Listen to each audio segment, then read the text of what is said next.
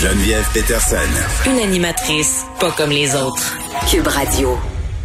J'avais très hâte de parler à Normand Lester concernant euh, Donald Trump, toujours euh, toujours haut en couleur. Donald Trump qui a testé positif à la COVID-19. Monsieur Lester, bienvenue. Bonjour. Bon, écoutez, euh, nouvelle qui est tombée euh, très tôt ce matin, qui a secoué la planète entière. Donald Trump et sa femme euh, qui ont testé euh, positif à la COVID-19. Et ce qui est assez particulier, c'est que Donald Trump en a fait l'annonce sur son compte Twitter. Oui, avant même que ce soit annoncé Oui. officiellement à la Maison Blanche, mais c'est assez typique du personnage. Comme il y a des choses, on ne sait pas actuellement. La Maison Blanche a dit qu'il a de légers symptômes, mais ils n'ont pas voulu élaborer sur le genre de, euh, de symptômes. Et comme euh, évidemment euh, ils ont tendance à mentir, ben il va avant de pouvoir évaluer vraiment ce qui se passe, il va falloir là que euh, les journalistes sur place euh, développent d'autres sources parce que c'est peut-être euh, plus dangereux qu'on le pense. Euh, euh, L'agence Bloomberg actuellement euh, rapporte que hier soir, Trump a rencontré des, des riches donateurs à son club de golf de Bedminster au New Jersey et qu'il semblait affaibli et épuisé. Euh, donc, il est aussi en campagne présidentielle. Là, ça, ça affaiblit puis ça épuise aussi. Là, Oui, faut là, il y a eu une panique là Oui. aujourd'hui chez les donateurs qui, bien sûr, ont tous voulu aller faire se tester, puis ont, reproché à Trump euh, de, de leur n'avoir rien dit parce que déjà, avant le débat télévisé de mercredi, Trump avait été avisé qu'une de ses principales collaboratrices et conseillères, Hope X, avait de- testé, avait un résultat positif pour la COVID-19. Donc, il aurait dû, dès ce moment-là, euh, prendre des mesures. Par exemple, il n'a pas averti personne lors du débat télévisé. Hein, Et ça, c'est très sait- grave, là. puis Dieu sait s'il y en a des postillons qui ont volé Ah. euh, durant euh, ce débat-là. Et puis, toute sa famille était sur place, hein? Euh, euh, euh, ses fils, euh, sa fille, leur, euh, leur femme, tout ça. Et là, il y a des... puis évidemment, euh, ça s'est propagé à la Maison-Blanche. On disait aujourd'hui qu'il y a deux autres, euh, un journaliste et un autre membre de l'équipe de la Maison-Blanche, là, qui ont testé positif. Puis au cours des derniers jours, bien sûr, il y a eu des rencontres entre euh, des gens euh, de, de l'administration Trump et puis des hauts dirigeants du Congrès. Donc tout ça, là, ça menace tout le, la haute administration, le gouvernement américain, là, tout le monde va, va devoir se faire euh, euh, tester. Et bien sûr, euh, ce qu'on attend surtout, c'est de savoir est-ce que c'est vraiment très, très grave ce que Trump a? Puis il faut pas oublier, là, Trump, c'est un homme de 74 ans qui est obèse et qui a d'autres comorbidités là, qui, semble-t-il, augmentent de 3 à 5 fois euh, ces risques, euh, ces risques de décès de la de la COVID-19. Mais je, je regardais aujourd'hui la plupart des experts aux États-Unis, à cause bien sûr des soins médicaux, des soins de santé extraordinaires euh, qu'il va avoir à sa disposition, on pense qu'il va pouvoir s'en sortir. Encore une fois, ça dépend de la, la condition et de la dangerosité là et de l'évolution euh, euh, de la de la euh, de du, du Covid-19 euh, Ouais. qu'il a.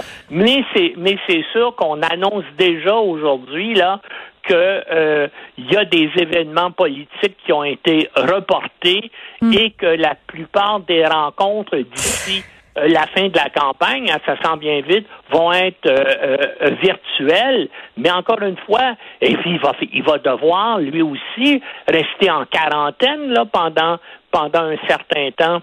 Ben oui, puis là, à propos de justement ces choses qui ont été annulées, euh, le chamboulement finalement de la campagne présidentielle, là, ça arrive à grands pas. Je pense que c'est le 3 novembre.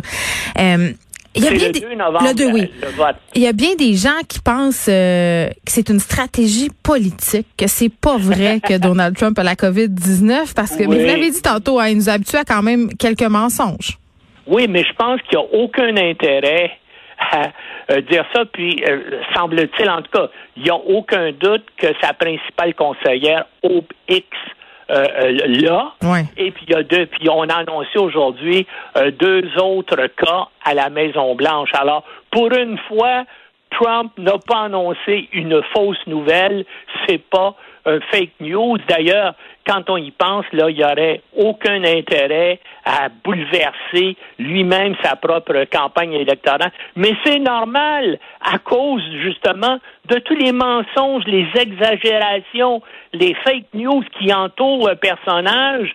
C'est, c'est normal que des gens disent, ben, peut-être que c'en est encore une. Et je voyais des fois des gens euh, qui étaient qui étaient méchants sur Internet et puis qui proposaient qu'ils devaient peut-être prendre un verre de Lysol et que ça allait le Oh my God. Ben oui, parce qu'il avait dit au début de la campagne euh, que ça Oui, pouvait euh, nous aider à combattre la COVID-19. Puis tu sais, en même temps, je me dis, est-ce qu'on s'étonne vraiment que Donald Trump se soit présenté à son débat contre Joe Biden en n'avertissant pas l'équipe? Parce que après tout, c'est un peu l'attitude générale qu'il a par rapport à la pandémie depuis le début. Là, Euh, le livre euh, qui est sorti récemment, là, justement, où on, on mettait en lumière la façon dont il a minimisé la pandémie pour pas alerter le peuple américain. Et M. Trump qui disait mon masque est dans ma poche puis il est bien là.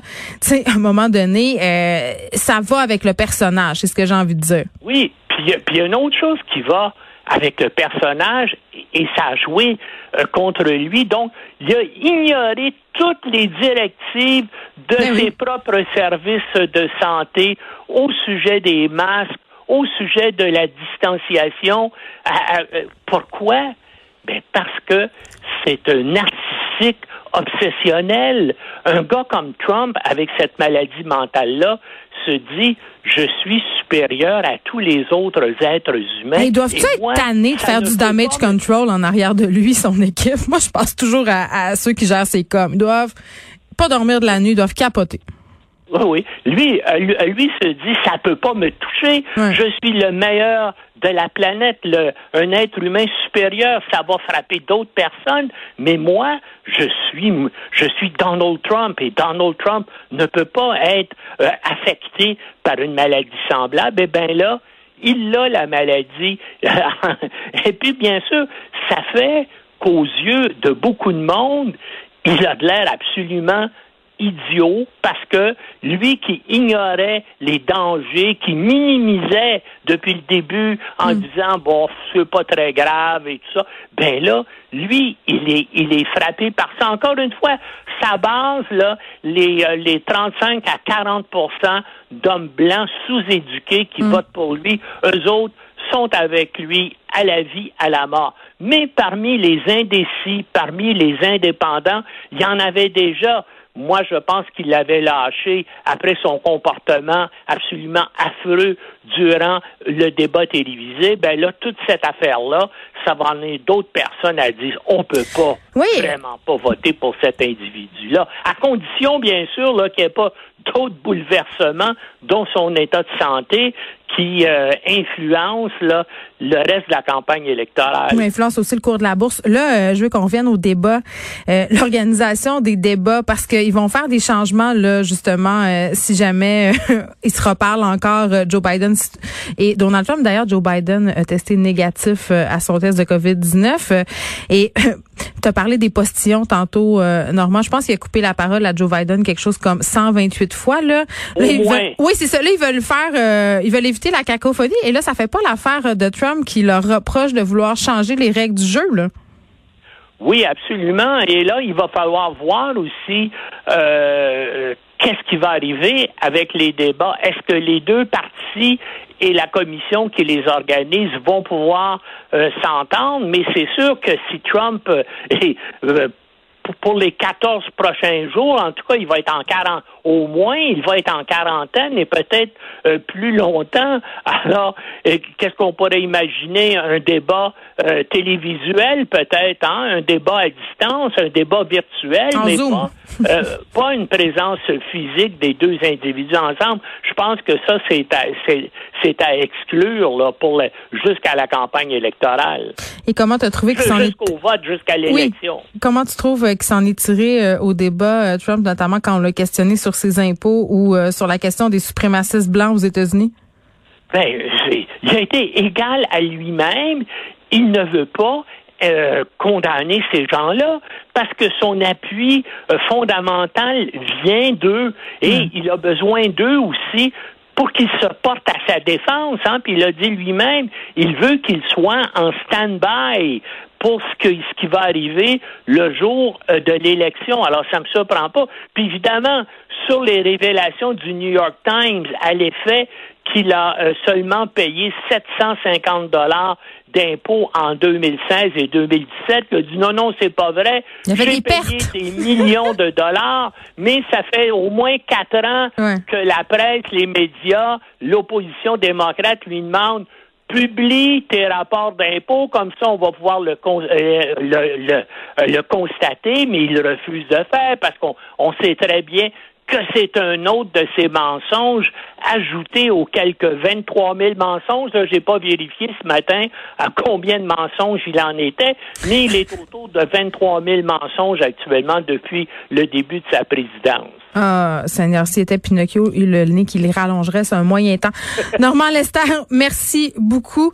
Euh, je veux qu'on se parle euh, d'Harvey Weinstein. Il y a des nouvelles accusations qui viennent de tomber contre lui, inculpé pour de nouveaux cas de viol euh, quand même, Harvey Weinstein, qui est ce vous savez, le producteur déchu d'Hollywood qui régnait, si on veut, euh, sur le cinéma américain avec une technique vieille comme le monde qui s'appelle le casting couch. Et vraiment, le plus on avance dans cette histoire avec Harvey Weinstein, plus on découvre euh, de nouveaux faits, plus les, les, les, femmes se lèvent et parlent aussi. Et là, euh, les nouvelles accusations concernent un incident qui serait survenu en 2004-2005. Il aurait violé une femme dans un hôtel de Beverly Hills. Et il est aussi accusé d'avoir violé une autre femme à deux reprises, toujours dans un hôtel de Beverly Hills. On ne précise pas si c'est le même, mais on n'a jamais fini d'apprendre des affaires dégueulasses sur Harvey Weinstein. Moi, c'est ça qui me renverse et qui me jette euh, à terre. Et si vous avez écouté le documentaire qui est sur Netflix sur euh, Jeffrey Epstein, euh, ces deux-là se connaissaient, j'ai envie de dire, c'est pas pour rien. Là, si vous l'avez pas vu par ailleurs, ce documentaire sur Jeffrey Epstein, c'est peut-être un bon moment pour l'écouter en fin de semaine, alors qu'on doit, du moins pour ceux qui sont en zone rouge, rester enfermés chez nous.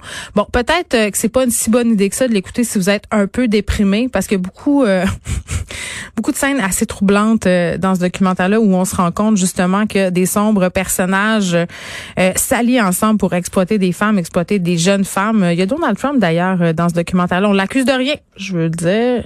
Hein, on n'a pas d'allégation. Bill Clinton aussi est mentionné dans ce documentaire-là, mais bref, de sombres personnages.